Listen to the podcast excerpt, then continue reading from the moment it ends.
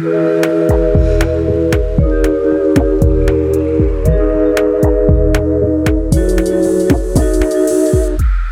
dia, clube! Boa noite, clubes! Esse é o De Boia, formato do podcast em que discutimos um tema numa tranquila, numa relax, numa boia. Da piscina do Clube Sentimental, vamos papear sobre temas da psicologia com exemplos da vida real. Eu sou Luísa Franco, psicóloga. E se você quiser fazer parte dessa comunidade de sentimentais, é só seguir a gente lá no Instagram, no arroba Clube Sentimental. Chega mais! Hoje a gente vai falar sobre o transtorno do déficit de atenção e hiperatividade. A Jess ainda tá de férias, mas eu não tô aqui sozinha nessa. Quem hoje tá na piscina do clube comigo é aquela que vocês já conhecem, a maravilhosa psicóloga Tatiana Cicolo. Bem-vinda ao clube, Tati! Opa! Sempre bom estar por aqui de novo. Pois é. Eu vou me apresentar para quem né? Não, É. não, não, não me conhece. Se apresenta para o clube, se tiver algum ouvinte desavisado, né, de repente, ou até quem é novo por aqui. A Tati já fez, né, parte do clube uma- de uma forma mais fixa ano passado, mas, é, enfim, a vida acontece. E, enfim, vocês ainda vão ver a Tati por aqui, mas mais esporádico. Se apresenta aí, Tati. Quem é você no clube? Exatamente. Eu sou psicóloga também. Eu já fiz alguns podcasts aqui desde o início. Ah, e depois, o ano passado, eu fiquei mais fixo. Algumas coisas na minha vida pessoal. Precisei dar uma afastadinha. Mas eu adoro estar aqui. E sempre que a Lu me chama, tamo junto. Sim, Tati também é neuropsicóloga, assim como eu. Inclusive, a gente fez a formação juntas, né? Lá no, no HC, na USP. E a gente vai falar desse tema, que parece que é, tem aparecido recente de novo na mídia. Eu acho que voltou a ter um boom um pouco. Teve o BBB é, esse- esse- desse ano ainda, e aí teve um personagem lá, né? Um personagem, né? um participante que chama Scooby, que é o surfista que ele depois que saiu do BBB, ele falou que ele tinha TDAH. Na verdade, o irmão dele fez tratamento, ele não chegou a fazer tratamento porque ele foi para os esportes e meio que se deu bem na vida e foi indo. Mas veio alguma, algumas coisas é, curiosas assim na edição dele é, dando uma desconectada do meio da conversa, dele sendo meio tranquilão ou de repente dormindo também, uma desregulação de sono. E depois eu vi uma entrevista dele falando que, de fato, sim, ele já foi diagnosticado, mas nunca chegou a fazer tratamento, não com medicamento, nem psicoterapia para isso. Porque, enfim, é, parece que a mãe. Ele chegou, ele falou na entrevista que os pais não tinham muitas condições, tiveram que escolher um filho para para fazer o tratamento. Aí escolheram, acho que o irmão dele mais novo, porque tinham tinham mais comorbidades, assim, como ele sempre foi mais do esporte, meio que o esporte salvou ele nesse sentido. Que faz, tem a ver um pouco, né, com o que a gente vai falar aqui. Porque a gente tem uma ideia que tá na moda, né, falar sobre TDAH ou ou parece que todo mundo agora tem TDAH, mas não é bem assim. É, e- e os estudos recentes dizem que 9% da população tem TDAH, da população mundial. Desses 9%, no Brasil, para vocês terem uma noção, ouvinte, só 20% dessas pessoas estão recebendo tratamento adequado. Então, tem 80% de uma galera aí que tem TDAH e não está sabendo que tem. E acontece muito com a população adulta, e o que a gente vai focar muito hoje aqui. É TDAH em adultos. A gente já tem um episódio sobre TDAH que a gente fez. Inclusive, você participou, né, Tati? Você estava nesse episódio. Foi eu, você e o Marcelo, né? Isso, o Marcelo é um psiquiatra, é, o Marcelo é especializado é, em psiquiatria é, pediátrica, mas ele trabalha com adultos também. Ele trabalha num CAPS infantil. É, e, então ele sabe muito de TDAH. A gente falou, a gente fez um vitamina D, mitos e verdades sobre TDAH. Hoje a gente vai falar de outros aspectos né, desse transtorno. Bom, Tati, vamos falar um pouquinho o que que é o TDAH? Assim, bem brevemente? É, é o transtorno de déficit de atenção e hiperatividade, né? Ah, então, tem pessoas que têm é, tipo mais desatento e pessoas que têm que são de um tipo mais é, hiperativo. Só que ah, quando a gente fala de TDAH, a gente não fala só de desatenção e hiperatividade. A gente fala Não. também de duas outras coisas que são muito importantes dentro do diagnóstico, que é impulsividade e uh, autorregulação da emoção e da ação. Né? E isso tudo envolve uma série de coisas, né? Então, assim, uhum. tem uma desregulação emocional de alguma forma que é típica do déficit de atenção, né? E do TDAH. Uhum. Então, uhum. é, mas a gente vai explorar melhor isso. Mas basicamente são esses quatro pontos que são bem importantes dentro do diagnóstico. É, exatamente. Então, parece que não, mas sim tem uma desregulação emocional é, e tem essa coisa da hiperatividade. Tem uma discussão que é bem importante, que antigamente o transtorno, ele só se chamava transtorno do déficit de atenção. E aí colocaram essa hiperatividade aí no meio. Alguns teóricos vão contra tá, esse, esse conceito de hiperatividade, porque coloca é, o TDAH, parece que a imagem que a gente vê na cabeça é sempre uma criança e uma criança muito com muita energia, né? Que não consegue parar aquela criança Sim. que sobe no lustre, sabe? que sabe, sabe, como se fosse um furacãozinho, assim, um demônio da Tasmânia, né? É, parece que é essa figura do TDAH é, coletivo. Só que isso não é verdade. E alguns autores vão contra um pouco e gostariam que essa hiperatividade até saísse, porque a gente acaba mascarando é, alguns sintomas, inclusive esse que a Tati né, deu um, falou da regulação emocional. E tem a questão de gênero também, porque muitas vezes a hiperatividade ela não aparece nas mulheres. Então isso é uma coisa super importante a gente falar. O diagnóstico, as mulheres, é, elas são mais sub, ele já é subdiagnosticado pelas estatísticas que eu falei, e isso é, atrapalha ainda mais as mulheres. Tem muita mulher adulta descobrindo que tem TDAH. E nunca passou, assim, é, por essa discussão de não, mas eu não, eu não sou agitada, eu não sou é, ansiosa. E não precisa ser, porque essa hiperatividade ela pode se manifestar de outras maneiras. E socialmente. é uma hiperatividade mental, né? Exatamente, pode ser mental. E aí a criança, né, a menina que está lá na sala de aula viajando, lá, lá no mundo da lua, sabe aquela coisa? A professora nem não, não percebe. Às vezes até uma criança quietinha, na verdade pensando até em questão de gênero. Ou então, ao contrário, né? Um menino mais agitado e acharem que é ok, porque é menino, né? E... Ah, sim, é, isso acontece. É, ah, é ok, tá dentro, né? Ele é menino, meninos são mais agitados. Isso Totalmente. não é real, né? Eu tenho uma filha de cinco anos e eu sei bem que isso não é real. Sim. Não tem isso. Então, tá vendo como as questões de gênero sempre atravessam um pouco as discussões do clube, mas é porque atravessam mesmo a psicologia. Então, porque atravessa a nossa vida, né? Essa que é verdade. Nós estamos lutando Exatamente. aí pelas, pelas igualdades e até nisso. Até nisso. É, então vamos falar um pouquinho, Tati. É, por que é importante, é importante ter o diagnóstico? Ah, acho que é importante. Eu, eu, sempre falo de diagnóstico que ele tira da caixa, né? Algumas pessoas acham que diagnóstico é uma questão de colocar dentro da caixa. Só que a partir do momento em que a gente dá um diagnóstico, e a pessoa, por exemplo, ela, ela é rotulada como ah, essa criança não para, essa criança é terrível, essa criança, por exemplo, né?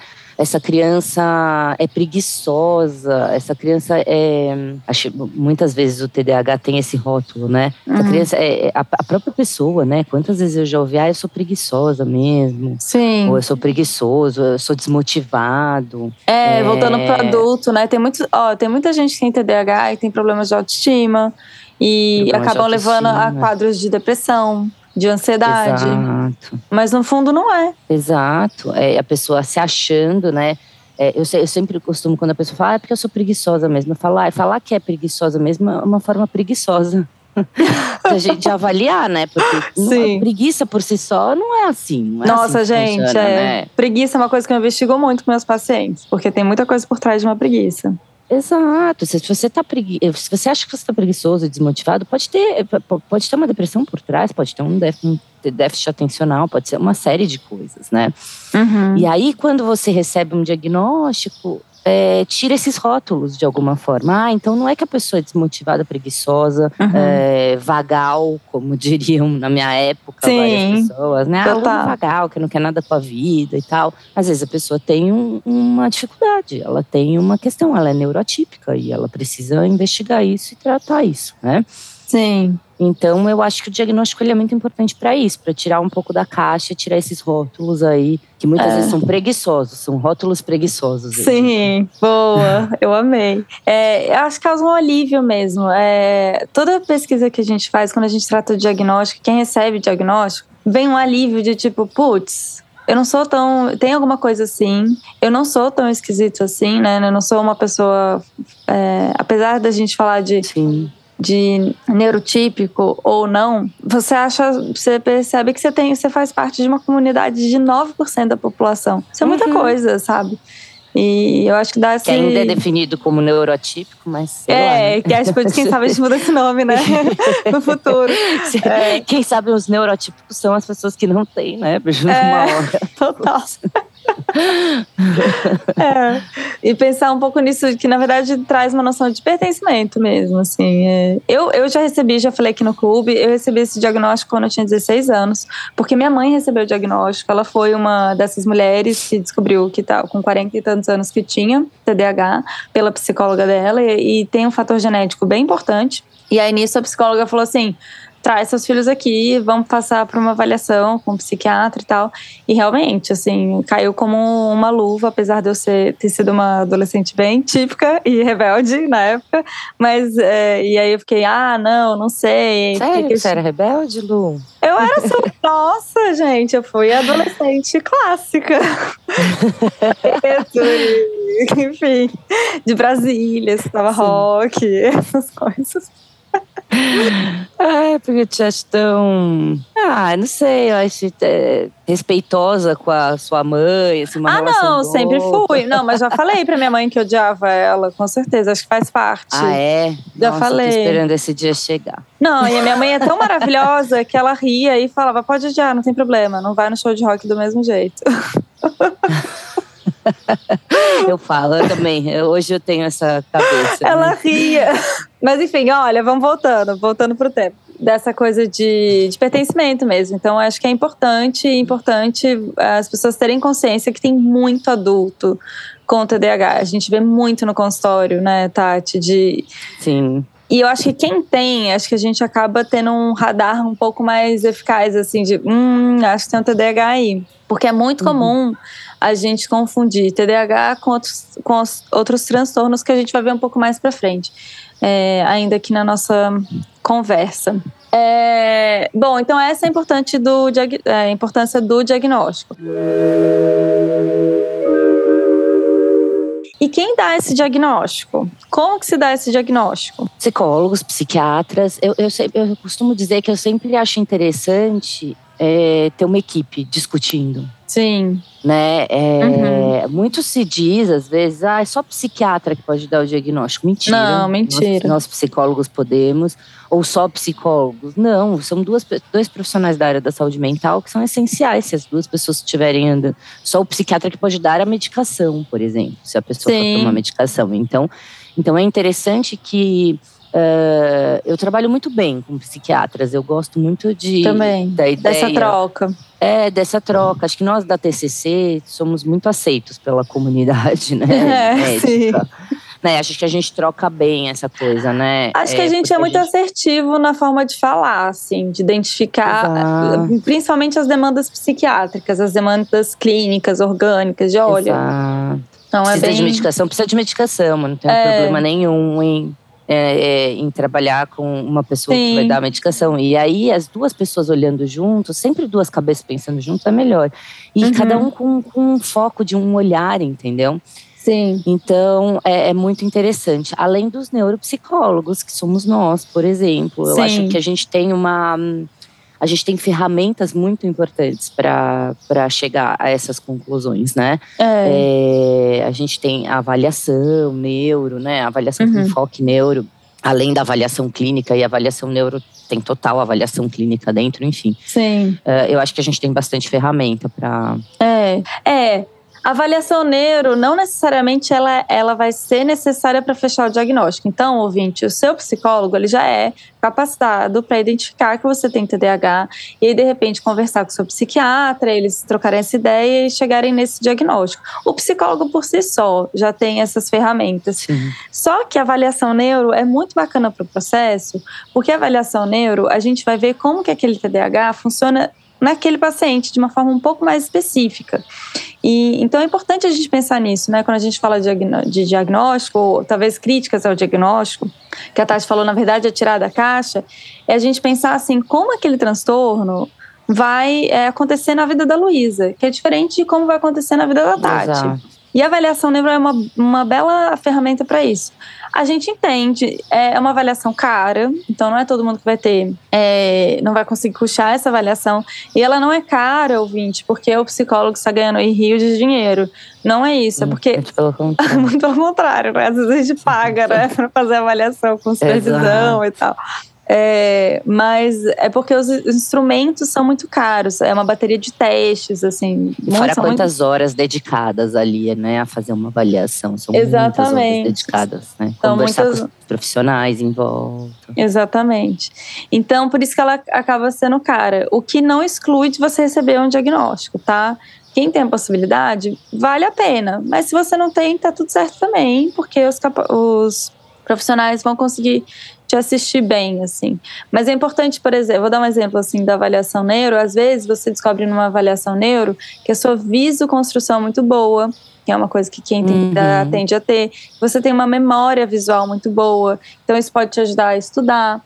Você pode entender que às vezes você não tem um problema de processamento de informação, mas você vai demorar um pouquinho mais de tempo do que o habitual, do que a norma, para entender um comando. Por exemplo, e isso te dá uma, uma bela informação de como você vai estudar, ou que você precisa de mais tempo. Como você pode funcionar. É. Como você pode funcionar. Então, por isso que a avaliação neuro, assim. De que tipo de atividades no trabalho você vai ter mais facilidade, menos facilidade. Exato. E o que, o que melhorar ali, porque tudo com treino, né, é. gente? É. O cérebro é isso, né? Se você treinar, uhum. bastante determinada função, você vai melhorar naquela função. É, né? E eu acho que na avaliação neuro também ajuda a tirar essa confusão dos transtornos, né? Que, que é muito comum. Então, acho que é legal, antes da gente começar, ouvinte, você ficar pensando, ah, então eu vou ver esse episódio, vou é, sair daqui pensando que eu tenho TDAH. Não, você pode ter outras coisas. É muito comum que se confunda TAG, transtorno de ansiedade generalizada, com TDAH. A diferença aqui, gente, é que quem tem TDAH não necessariamente tem essa ansiedade, essa catastrofização com o futuro, mas tem essa agitação. E às vezes essa agitação se confunde um pouco com transtorno de ansiedade generalizado. E pode ser comórbido também, né? Pode comórbido, ter as duas coisas. Quando a gente fala, você pode ter as duas coisas. É. Mas eu acho que uma coisa interessante é que, assim, é, falando rapidinho em funções executivas, que são a capacidade, tem, tem várias coisas, né? A capacidade de resolução de problema, planejamento, né? O controle mesmo inibitório, ou seja, da impulsividade, se eu faço ou não faço uma coisa, é, esse controle mais atencional e tudo. Uhum ele pode ser influenciado tanto no TDAH como em diversos outros transtornos, né? Sim. Então, então assim, se eu tô, se eu tô com, se eu tenho TAG e eu tô muito ansiosa, eu claramente vou ter uma diminuição no meu controle atencional e vou ter uma diminuição em várias outras questões. Sim. Eu vou ficar mais agitado, eu vou, eu vou prestar menos atenção, uhum. eu vou ter uma dificuldade maior de planejar o meu dia, uhum. de organizar determinadas coisas que são dificuldades que uma pessoa com TDAH também tem né? Sim. Então, por isso, muita confusão acontece aí. Uhum. É, isso, inclusive é depressão também. Depressão também, é. Porque depressão, a gente pode pensar que é uma falta de motivação, né? Falta de engajamento nas coisas. E atenção e motivação, ouvinte, são, são coisas que, assim, andam de mãos dadas. É, é muito difícil. Para quem tem TDAH, prestar atenção numa aula chata, gente, é assim, é uma sensação de, é. meu Deus, socorro, eu quero sair daqui. É muito difícil. Mas para quem tem depressão também. porque a pessoa não, ela tá com essa falta de energia, essa falta de motivação, de engajamento mesmo. Então as Sim. coisas vão acabar se misturando aí, né? A gente vai falar no geral de tudo, mas tem outros transtornos também. Transtorno borderline pode é, se misturar um pouco, muito pela questão da desregulação emocional, mas tem algumas coisas que são específicas do, do sofrimento. É, é, do sofrimento. Covid agora, gente. Covid Covid. Muitas... Nossa, muita, muita gente com, com, com. Como é que se diz? Com queixa de não lembrar, de, de a fala não ficar fluida, Sim. de esquecer nomes, coisas Atenção da... sustentada também. Atenção sustentada. Tá numa reunião do trabalho e dá uma viajada.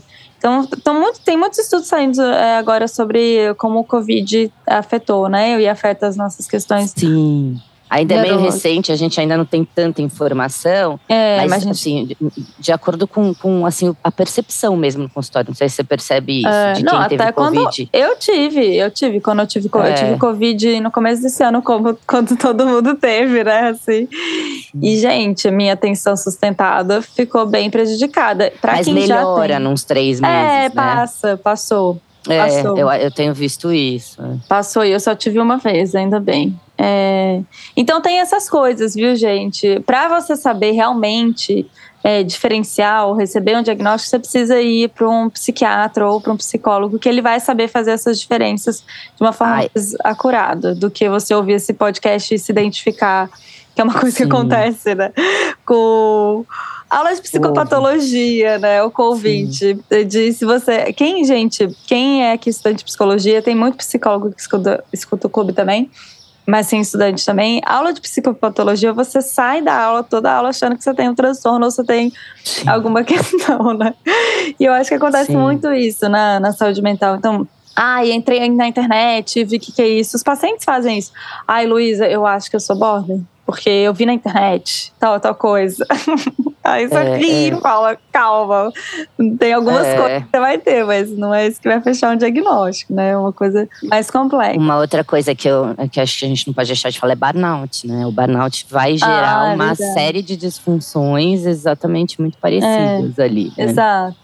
Mas eu acho que uma coisa interessante é a gente avaliar a infância, né? Também. É, mas também tem é importante. Só que, assim, esse dado da infância também está sendo questionado, porque é, ajuda a gente a fechar o diagnóstico para TDAH, só que muitas crianças não vão apresentar, é, nem tem essa memória, porque se essa menina quietinha, que não dava trabalho, ela. Porque quem tem TDAH, gente, não tem problema de QI. Então, às vezes, a criança vai, vai passando, assim, ela tem uma dificuldadezinha ali, Sim. às vezes, aqui ou ali, e vai passando, vai passando. E o pai e a mãe não têm essa memória, não têm essa atenção, e aí vai, aí vai fazer a avaliação, e às vezes os pais ficam, ah, não, mas ela era, tava, tava tudo bem na infância. Como, que é, como é um relato de observação, e não se é, tem muito conhecimento é. sobre isso, pode ser é que difícil. passe. É difícil. Então, o que está sendo questionado também, esse ainda é um quesito que está no DSM-5, essa questão da infância, mas, lembrando os ouvintes, DSM-5 é um livro, a gente fala dele quase todo episódio aqui no clube. É um livro que ajuda a gente a. É uma referência para diagnóstico, né? E, e, essa questão ainda está no DSM-5, mas está sendo questionado também, de repente, para as próximas edições de ser revisado, porque é um dado que é difícil a gente coletar mesmo, por tudo isso que a gente falou antes. Pode ser, e pode Sim. ser que ela vai bem, aí chega na, na graduação, começa a ter questões, que é mais exigida. Na graduação ela já é, né? É, é, pega o final da adolescência e já é adulta, então aí fala, ah, não, mas eu não tinha isso quando era criança. É, mas tá é. tendo agora, né? E é importante a gente, pegando o gancho disso que a Tati está falando, a gente ter essa ideia mesmo que o TDAH, é, ele, ele é durante, é um transtorno que vai percorrer a vida da pessoa. Os sintomas podem aparecer um pouco mais para frente, como eu falei, por uma questão contextual ou falta de conhecimento, mas é, não, não, se tem um tratamento assim, ah, resolveu, pronto, acabou. É, não tem isso. Tem momentos de vida que vão exigir mais do, do, da pessoa que tem, ela vai ter que, de repente. E aí, às vezes, nesse momento que ela vai descobrir é, que tem.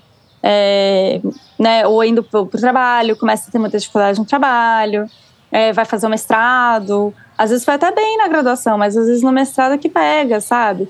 Então vai, vai vai durante toda a vida mesmo, assim. Então, depende do que você está vivendo no momento.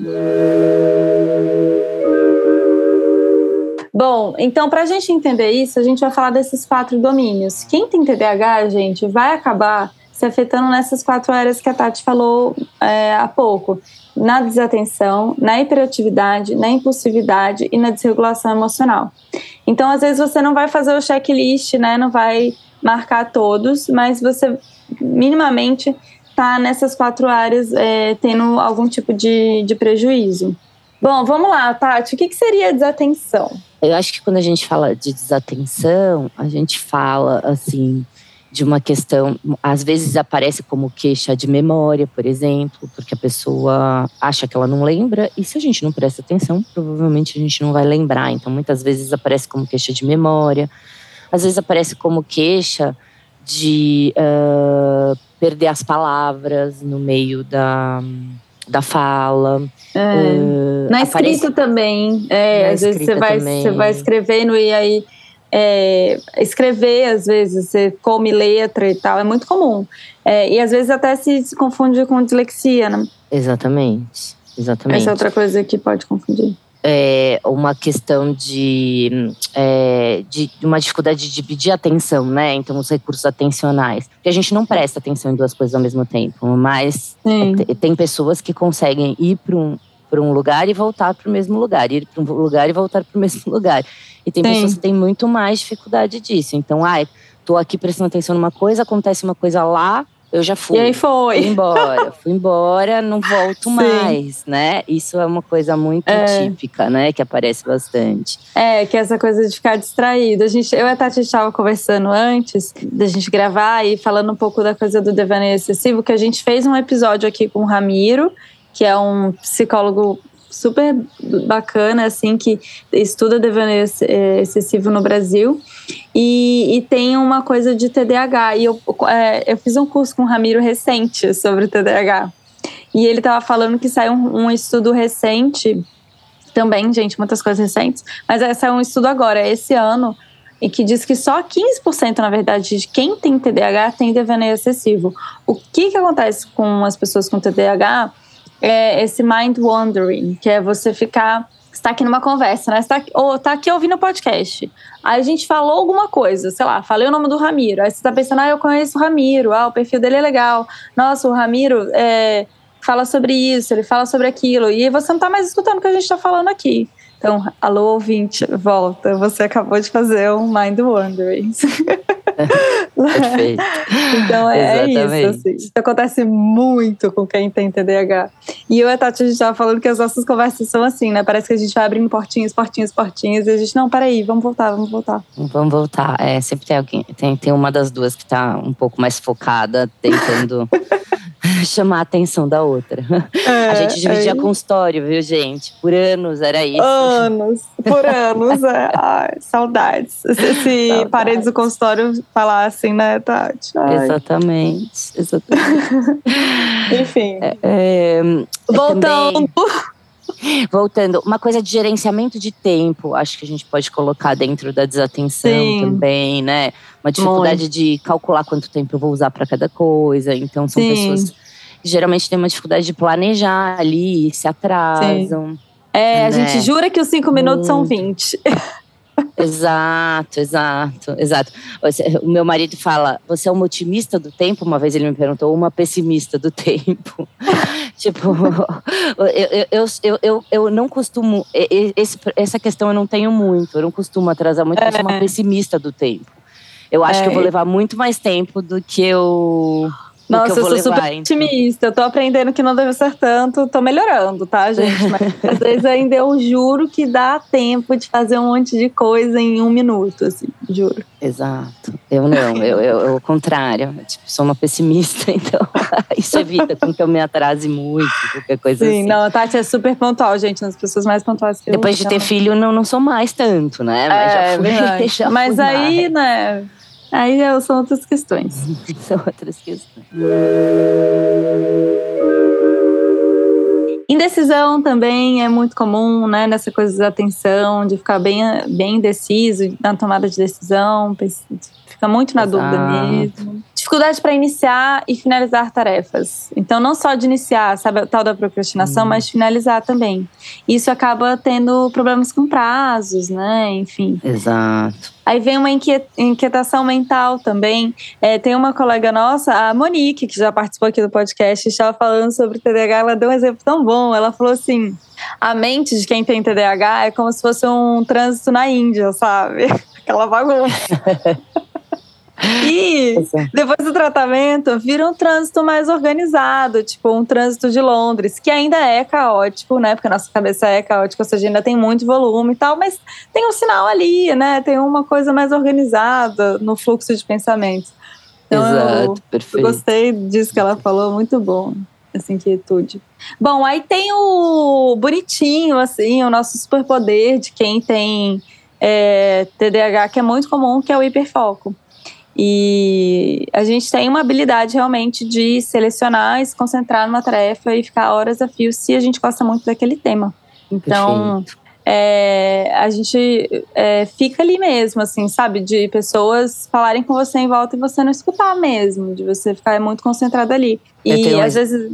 Não, um exemplo bom disso que às vezes as pessoas falam: ah, essa criança não tem déficit de atenção, ela consegue ficar é. no videogame horas. Uma coisa não tem nada a ver com a outra. Não tem né? nada muito a ver com a outra. É. É, se é uma coisa muito motivadora para ela, ela gosta muito, ela pode ficar horas e horas e horas, e inclusive isso representar que é. ela teve um hiperfoco. Não, e você não lembra uma vez que a gente estava na. Eu e a Tati, a gente se conheceu no Hospital São Paulo, na Unifesp. E a gente estava para entregar um, um artigo científico que a gente estava fazendo juntas. E a gente estava no laboratório, cheio de rato em volta. e eu lá, focadíssima fazendo o negócio. Aí a Tati, gente, mas como assim que TDAH é esse, né? Porque a gente tem essa ideia de quem tem TDAH não, não consegue, né? Aí eu falei, não, é hiperfoco, é hiperfoco, porque a Tati estava focada nos ratos em volta. Em é, tipo, é, é, aquilo tava me agoniando um pouco. É. hiperfoco ali eu não ia ter. E, e, na boa, eu nem tinha reparado que tinha rato em volta, porque eu tenho fobia de rato, né? Assim, eu tenho uma leve enfim, eu tenho uma fobiazinha de rato. e aí, mas o hiperfoco me fez concentrar e a gente conseguiu, né, fazer um negócio, ainda bem. Não, e aí as pessoas acharem, então, você não pode ser psicóloga. Muito pelo contrário, né? A gente, muito. Como a gente gosta muito, é muito é. legal atender. Né? Desculpa, gente, tenho, a gente tem a melhor profissão do mundo, na minha concepção. Ah, é. na minha cabeça. Então, assim, é, tipo, às vezes tô, tô lá dentro da história da pessoa. Total, né? é. Não, total. Nossa, mas super. e aí? E aí? E aí? Tipo, é. super curiosa, interessada. Não, muito. Uma vez o Gui me mandou uma, uma imagem muito fofa, assim, dessas de dia de psicólogo, que era uma pessoa entrando na cabeça da outra, como se a, casa, a cabeça da outra, da outra pessoa fosse uma casa. E aí Sim. o psicólogo falava assim na imagem: Devia ser uma mulher, né? A questão de gênero aí, mas sempre é um homem, não sei porquê. Tem mais mulher que homem nessa profissão, mas tudo bem. Era um psicólogo é, entrando lá o desenhozinho falando: Nossa, ah, então é assim que você pensa, é assim que acontece. E eu realmente me sinto um pouco assim, né, nos atendimentos. Sim. Tipo, ai, ah, tá. Então é assim que você pensa Exato. quando acontece isso. Hum, é. Legal, eu fico super. É... Se colocando dentro da história, é, né? E, e, com hiperfoco ali no. Exato. Super interessada, né? Super interessada, super interessada. Bom, então perde-se em detalhes, às vezes sim, às vezes a gente fica é, perdendo detalhes mesmo, assim. Então, uma coisa que acontece muito, quem tem TDAH é assim: é, ah, tô saindo pro mercado, você quer alguma coisa? A pessoa, ah, compra, sei lá, abacate granola e alguma coisa. Cara, não. Chega no mercado e fala, putz, o que a pessoa queria mesmo? Então, essas Sim. informações de memória de curto prazo, assim, pequenininhas, são é uma coisa que a gente tem uma dificuldade mesmo de, de lidar, assim, de, de gravar. Então, às vezes, já vai precisar anotar. Só que anotar para quem tem TDAH, às vezes é muito chato. E aí não anota. E aí esse Sim. é o problema. A gente jura que acha que vai conseguir gravar mas a gente não grava. Enfim. E aí isso leva a vários problemas, né? É, dificuldade em ouvir, eu acho que fica uma coisa. É, junta duas coisas. Essa coisa do mind wandering, que às vezes está numa conversa, a pessoa te fala alguma coisa e você vai indo para outro lugar, e aí você não presta mais atenção no que a pessoa está te falando aqui na frente. Mas também se a conversa é chata, gente. A gente é exigente. Essa que é a verdade. Pessoa chata, não dá. Não dá mesmo, assim, a gente não consegue prestar atenção. É, o que é chato para cada um. Né? É, exatamente. Definindo chatice para cada pessoa. Né? Pessoalmente, assim, não, não tô falando assim, ah, o que, é uma pessoa chata, né? O que é pessoa chata, sei lá, um papo chato Sim. Luísa. Não vem com, sei lá, uma coisa que eu acho chata que não, não vai rolar, Sim. eu não vou prestar atenção. Mas aí você vai saber o que, que eu acho chato ou não, só eu que sei, né? Então Exato. a gente pode dar aquela disfarçada. E o cansaço crônico também. A gente se cansa muito, até por essa coisa do hiperfoco, assim. A gente tem um cansaço mental. É importante respeitar isso. É, eu fico pensando muito nessa história. Eu dos meus cochilos depois do almoço. E gente, eu tiro o cochilo depois do almoço. Fui parar para fazer essa análise desde que eu sou adolescente. Nossa, eu não consigo. Queria é, mas aí você entra na hiperatividade. Né? É, não, e eu fico muito. Eu quero dormir o dia. Se eu, se eu tiro um. Eu não consigo dormir por pouco tempo, pouco. sabe? Eu tenho, eu tenho muito hipersônia, né? Sempre tive a vida toda. Então, Sim, então, é. Mas pode ser um dos sintomas também. No, é. no, meu caso, a coisa do cansaço é isso, assim. Ai, nossa, que maravilhosa que ela tira cochilos depois do almoço. Mas é que eu não. Gente, se você me conversar comigo depois do almoço, eu não sou ninguém. Eu acordo cedo, atendo né, a manhã inteira. Depois disso, eu realmente não sou ninguém. Eu quero comer e dar uma descansada porque eu me cansei um pouco mais. Sim. É isso que eu tava falando. Uma aula chata, para mim, é muito cansativo. É Sim. muito difícil, é muito difícil. Então, é, e mesmo assim, quando é legal, né, que é o trabalho que a gente estava falando, o hiperfoco também traz um cansaço a mais. Então, é Sim. muito importante para quem tem TDAH pensar na rotina de que isso para qualquer pessoa, né, no mundo que a gente vive, que está super exaustivo, a gente precisa descansar mais. Eu tô com essa bandeira aqui no clube. Mas quem tem TDAH precisa realmente ter uma rotina com quebras, com momentos de descanso, com mudar o tema, senão a rotina fica muito pesada e muito desgastante mesmo.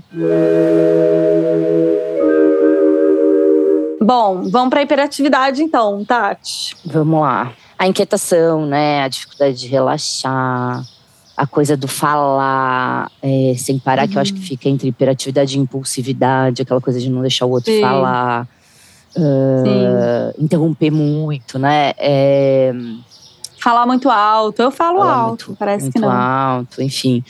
É, gente, uma coisa assim, por exemplo, casamento. Eu já fico me preparando umas semanas antes, ah. quando tem casamento de alguém, porque eu falo, eu não vou conseguir. Eu não vou conseguir ficar prestando atenção. Então, se eu for madrinha, por exemplo, do casamento, ferrou, porque eu vou ter que ficar lá o tempo todo. Senão eu saio, eu saio do negócio. Eu falo, Sim. gente, ah, não, você tá de brincadeira, ele vai falar mais alguma coisa. Ah, não, não sei o que. Meu, missa nunca, tipo, minha família Ai, é religi- tem a coisa da religião, né? Ninguém nunca frequentou tanto, mas assim, poucas vezes que falaram, vamos lá, porque é uma missa uhum. de sétimo dia, ou qualquer coisa importante que fosse para alguém, uhum. para mim é, é, angustiante, é desesperador. Desesperador. Sim. Simplesmente desesperador. É, dificuldade de ficar muito tempo parado. Acho que isso, a coisa do movimento repetitivo, mão, perna, enfim. Uhum. Isso é uhum. muito hiperatividade, né? Sim. E às vezes, gente, não é, é na criança agitada, às vezes é um tiquezinho mesmo. Eu tenho. Eu Sim. fico muito mexendo no cabelo. E tem a, a agitação, a, inquietação interna também, né? Sim. É, então, não necessariamente. A pessoa que fica batendo a perna assim, tá? É realmente que fica mexendo. É, e a dificuldade de ficar muito tempo parado, isso que a Tati falou da missa, né, por exemplo. Aí vamos lá para impulsividade, Tati.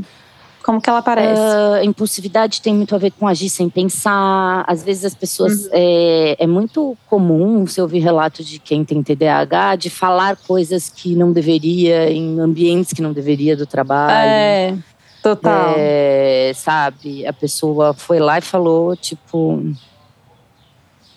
parece até autêntica, né? Que ela gosta ou não gosta de alguém, mas assim, foi, não, não, cabia aquilo, não era para ser feito necessariamente. É. Foi, uma, foi uma ação impulsiva, uma ação sem pensar, é. né? Um sincericídio, né? Que se um fala. sincericídio, exato. Uhum. Uma dificuldade de esperar, né? Exatamente. Que aí que eu acho que fica uhum. entre essas duas coisas aí, né? Uhum. Então, poxa, uhum. fila, né? Tem, tem uma Nossa, fila, tem, tem que esperar, tem, não tem o que é. fazer, é. né? Uh, essa coisa de interromper os outros, né? Que eu já falei, eu acho que fica entre as uhum. duas coisas. Uh, então, tomar decisões precipitadas de sair de um emprego, de sair de, uma, uhum. de um curso, enfim. E uhum. começar Relacionamento outro, de relacionamentos, também. exato. É, tem muita questão. É muito comum que o adulto com TDAH tenha questões, ou às vezes de dependência química, de Exato. dependência sexual, comportamentos de risco. Ou é. até mesmo compulsão alimentar, enfim. Isso, compulsão alimentar também. Aí que, às vezes, aí nesse quesitinho, assim, da impulsividade, que é muito similar do, do borderline. Mas Sim. isso é outro episódio. Vamos fazer um episódio só de border, mas é, fica um pouco ali. Sim. É, é, e, e, com gratificações, gente, que de longo prazo. Porque o que, que acontece é que eu acho que o TDAH devia ser déficit de dopamina. Esse devia ser o nome do transtorno. É. Pela discussão que a gente falou mais cedo, né, da hiperatividade. Porque a gente tem é, uma baixa de dopamina em relação a outras pessoas. Então, a gente fica um pouco viciado nessa coisa da dopamina.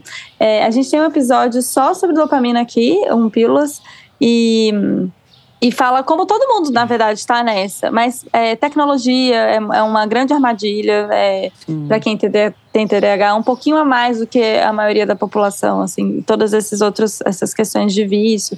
Então a gente é muito apegado a esses prazerinhos do curto prazo. Quando a coisa às vezes demora para ter uma resposta, então fazer um planejamento de longo prazo, que lá na frente vai me trazer um prazer, quem tem TDAH, às vezes não, isso não se sustenta. E aí aquela Sim. pessoa que muda de vai fazer estudar vários cursos ou fica muito empolgado no começo, né? Ah, vou fazer aula, um curso novo, aí compra as coisas, fica super animado ali no é. começo, com um tema, mas isso dura pouco, porque né, não Sim. vai receber essa dopamina, porque as coisas às vezes precisam de mais tempo, sei lá. Um esporte, por exemplo. Ah, vou aprender surf. Ah, é, compra prancha e vou, eu vou pro mar, não sei o quê. Aí dura, sei lá, umas três semanas. Aí depois a pessoa. O tédio, né, gente? O tédio. É, vê que precisa tédio, de mais, muito tempo para ficar boa naquilo e aí ela desiste Exato. e vai para outra coisa. Então é muito comum. Na desregulação emocional, como que aparece? É uma baixa tolerância à frustração, né? A coisa do dá um problema, a pessoa fica muito irritada, fica muito nervosa, uhum. né? Não conseguir lidar bem com aquele problema, uma irritabilidade, uma Sim. explosão de raiva, enfim. Sim. É, é isso para mulheres na, na hora da TPM ainda fica pior. Exato. Fica bem tenso. Exatamente, exatamente. Uhum. É, então, a desregulação emocional, a gente fala que é sentir mais rápido, mais intenso e demorar mais para voltar ao seu estado normal emocional, né? Isso. Então, é, é, então, legal falar o que é uma desregulação. Vulnerabilidade emocional, é. Que seria uma uhum. vulnerabilidade emocional. Então, uh, uhum. isso acontece muitas vezes também no TDAH. Uhum. É, uma pessoa reativa também, explosão de raiva. Explosão de raiva, é. É, e assim, quem já, né, eu que já fiz terapia, faço terapia, eu sei que eu posso prolongar a raiva, assim, pode parecer não, que não, as pessoas acham que eu sou muito essa carente tranquila, mas meu irmão, quando eu explodo. É, mas a gente, é, é, é um negócio. se for comparar nós duas, né, acho que você tá é. bem aí. Não, é, a Tati, a Tati, quando a Tati conhecia a Tati, a gente passou, a gente deu uma ralada na vida, né, naquele hospital São Paulo. E aí, aconteciam umas coisas, a Tati falava umas coisas, ficava nervosa. Eu, gente, meu Deus. Eu sou muito explosiva, eu sou brava. É, a Tati é brava. Eu, já eu sou brava também. Eu já briguei com é. meu, no trânsito, eu já, já ah, me coloquei em situações é. de risco. Então, o policial é, me isso... chamou de louca, eu perdi a minha cabeça. Perdi a minha cabeça. Então, aí, aí você ficou louca mesmo. É, eu falava, vem, vem ver a louca. E gritava. Tipo, essas coisas eu. É, a gente é. tem que tomar muito cuidado para se colocar em situações de risco, né? É, é sério. Que confunde um pouco de novo com o border ali, né, nessa história. Sim.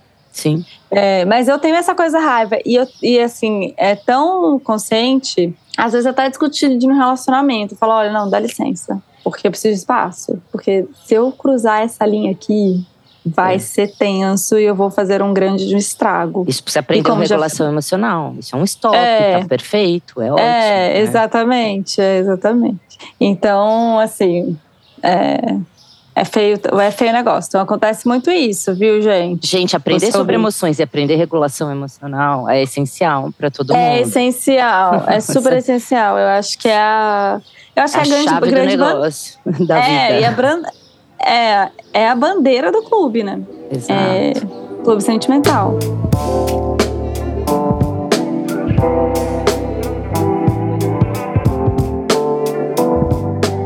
Bom, acho que é isso. A gente poderia falar muito mais sobre TDAH aqui. Tem muito para falar, mas acho que já ficou suficiente, né, assim, de grande esse episódio. É, entenda que não é para você escutar esse episódio e pensar tenho TDAH, porque tem coisas aí que todo mundo vai ter. Só que tem esse impacto nessas quatro facetas, né? Nesses quatro domínios. E desatenção, hiperatividade, impulsividade, desregulação emocional. Perfeito. É, é uma coisa muito importante de ser diagnosticada assim. Tem muita gente com ansiedade, depressão, tratando ansiedade e depressão e não tá, e na verdade tem TDAH. E a gente sabe que o melhor tratamento para quem tem TDAH não é ficar tratando comorbidade, é ficar é tratar o TDAH. Porque se você, isso até é pensando em psicofármaco, o melhor tratamento para quem tem TDAH hoje em dia é realmente fazer o uso dos medicamentos que são os psicoestimulantes, que tem a ver com a regulação de dopamina, que aí você vai, vai evitar que tenha depressão e ansiedade. Então, essa é a melhor E até regula emocionalmente. A pessoa passa a não ter tanto comportamento impulsivo. É. Ajuda e muito. Também, e aí, falando tá. as pessoas ah, pode. Não, até para, desculpa eu, até para é, tomou a medicação e aprender habilidades, né? Porque a pessoa às vezes está fora, ela não entende tanto essas habilidades sem a medicação. A gente fala muito de uso Exato. de medicação para fazer terapia, uhum. para aprender habilidades. Com né? certeza. Tipo, quem tem TDAH tem um, um pouco de dificuldade de identificar pensamento, de identificar emoção, porque tudo muito bagunçado, então a medicação pode ajudar nisso. Pensando que a medicação não precisa ser feita de uma maneira crônica, é, vou me dar como exemplo, gente, eu fui diagnosticada com 16 anos, e eu tomei medicação durante três anos nessa época até entrar na faculdade, e depois eu não tomei mais. Aí, como essa coisa de longo prazo, né? Antes de mudar para a Austrália, que mudar de país é um babado, eu estava desregulada, então aconteceu uma coisa ambiental que me fez é, eu voltei para o psiquiatra. E hoje em dia eu sou essa pessoa que tem TDAH e tenho a Ritalina ali na gavetinha, que é a medicação que funciona para mim, Luísa, não é que vai funcionar para todo mundo, tá, gente? Então eu tenho a medicação na gavetinha e, e quando eu preciso, a gente eu tomo, que é para coisa ser feita. É, mas eu não faço uso diário e tá tudo bem se você precisar fazer uso diário. Entende? Você precisa de um psiquiatra para te assistir a ver qual a melhor dosagem, qual o melhor medicamento para você. E, e, a psicóloga vai te ajudando até identificar se realmente a medicação está fazendo efeito, o que está melhorando, o que, que, a gente pode fazer com isso, quais, é, o que, que, você vai entender quando o trânsito deixa de ser o trânsito da Índia e vai para um, um trânsito Sim. um pouco mais organizado, o trânsito de Brasília. Vamos aqui falar do trânsito de Brasília, que é um pouquinho mais organizado. É, e você vai se conhecendo mesmo e, e vendo quais são, são, as ferramentas que funcionam para você. Então, o trabalho do psicólogo, ao assistir a pessoa que tem TDAH, é realmente fazer uma avaliação muito minuciosa do que funciona para você. E aí não tem regra mesmo, assim, tem muito essa coisa de regulação emocional, que eu acho que é um, é um foco importante enfim, e aí vai. Eu já quero aproveitar e fazer, falar um pouquinho do nosso grupo que a gente está montando, Tati. É, eu vou divulgar lá no Instagram do, do clube quando a gente fazer, mas eu e Tati estamos montando um treinamento em regulação emocional e habilidades só para adultos com TDAH. Então, fiquem ligados que a gente vai. Eu vou divulgar isso lá no clube. É, por essa necessidade, assim, que a gente viu que está tendo dos nós. Tem muito paciente com TDAH. Acho que vai ser super, super bacana. Você quer falar alguma coisa disso, Tati? Estou empolgada, aguardando empolgadas. Aguardando tá, não, né? Também. Estamos trabalhando em cima, não estamos a gente só tá, aguardando. É, a gente está trabalhando, está organizando, vai ficar bem, bem bacana. É, então é isso, se você ouviu esse episódio e se identificou, é, leve isso para sua terapeuta. Se você ainda ficou com dúvida de alguma questão, manda a pergunta para gente, manda DM, coloca lá nos comentários no Instagram do clube, vamos ter esse papo, é uma coisa importante. É, é como eu falei, gente, eu acho que esse dado é muito alarmante, de só 20% das pessoas estão é, com TDAH. E aí, é, estão tratando o TDAH. E isso leva a problemas sérios de incapacidade mesmo. Parece que você é um peixe fora da água, parece que você não pertence, parece que tem alguma coisa muito errada com você. E não tem. É, tem uma, uma, Eu vou deixar aqui um, uma indicação. Tem um canal no YouTube que chama How to ADHD. É em inglês, mas tem tradução. Todos os vídeos da, dela tem tradução lá no YouTube, dá para colocar em português. E ela falou uma coisa que me tocou muito esses dias, assim. É, ela falou assim: ah, as pessoas ficam falando de pensar fora da caixa. Quem tem TDAH não tem nem caixa. Que caixa é essa? Sabe? A gente não tem essa caixa, o que é maravilhoso. Tem uma coisa que a gente me falou: a gente tende a ser muito criativo. É, por, por essa dinâmica mesmo também, de fazer essas conexões, né? É, de pensamentos e tudo. Mas a gente também precisa ter, viver no mundo ou entender quais, como que a gente vai viver nesse mundo para que isso não machuque, assim. Para que a gente não fique se sentindo incapaz, para que a gente não fique tentando se encaixar numa coisa que não é pra gente. E o mundo, muitas vezes, do jeito que ele é, do, do jeito que ele é, ele causa mais sofrimento para quem tem, tem que para quem não é neurotípico. Sim, perfeito. Bom, então é isso, Muito ouvintes. Bom. Ficamos Adorei. por aqui. É. é. isso aí, minha gente. Ficamos por aqui. Ai. Qualquer dúvida também Muito estou à disposição. Bom. Sim. Quer deixar seu arroba, Tati? Meu, eu não tenho um arroba profissional ainda, né? Toda vez é a Ai, tá vendo? Essa, olha, isso é um típico é, exemplo de TDAH, né? Mas eu tenho um e-mail, tá, gente? Ó, é Tatiana com H no primeiro T, ponto psicóloga, ah. arroba gmail.com. Estou à disposição tá. no e-mail. Tá, então qualquer dúvida manda aí pra Tati. Ou quiser, manda, manda pra gente por DM, a gente manda pra ela. Bom, ficamos por aqui e até o um próximo abraço, episódio. Até mais. Tchau, tchau. Beijo. Lembrando que esse podcast é uma produção independente do Clube Sentimental e seu apoio é fundamental. Então segue a gente lá no Spotify, marca cinco estrelinhas, é importante. No Instagram, o perfil é o arroba Clube Sentimental. As artes são feitas pela Beatriz, do arroba e Forte, e a edição de áudio é feita pelo Aloysio, do arroba Som do Cosmo. Até mais!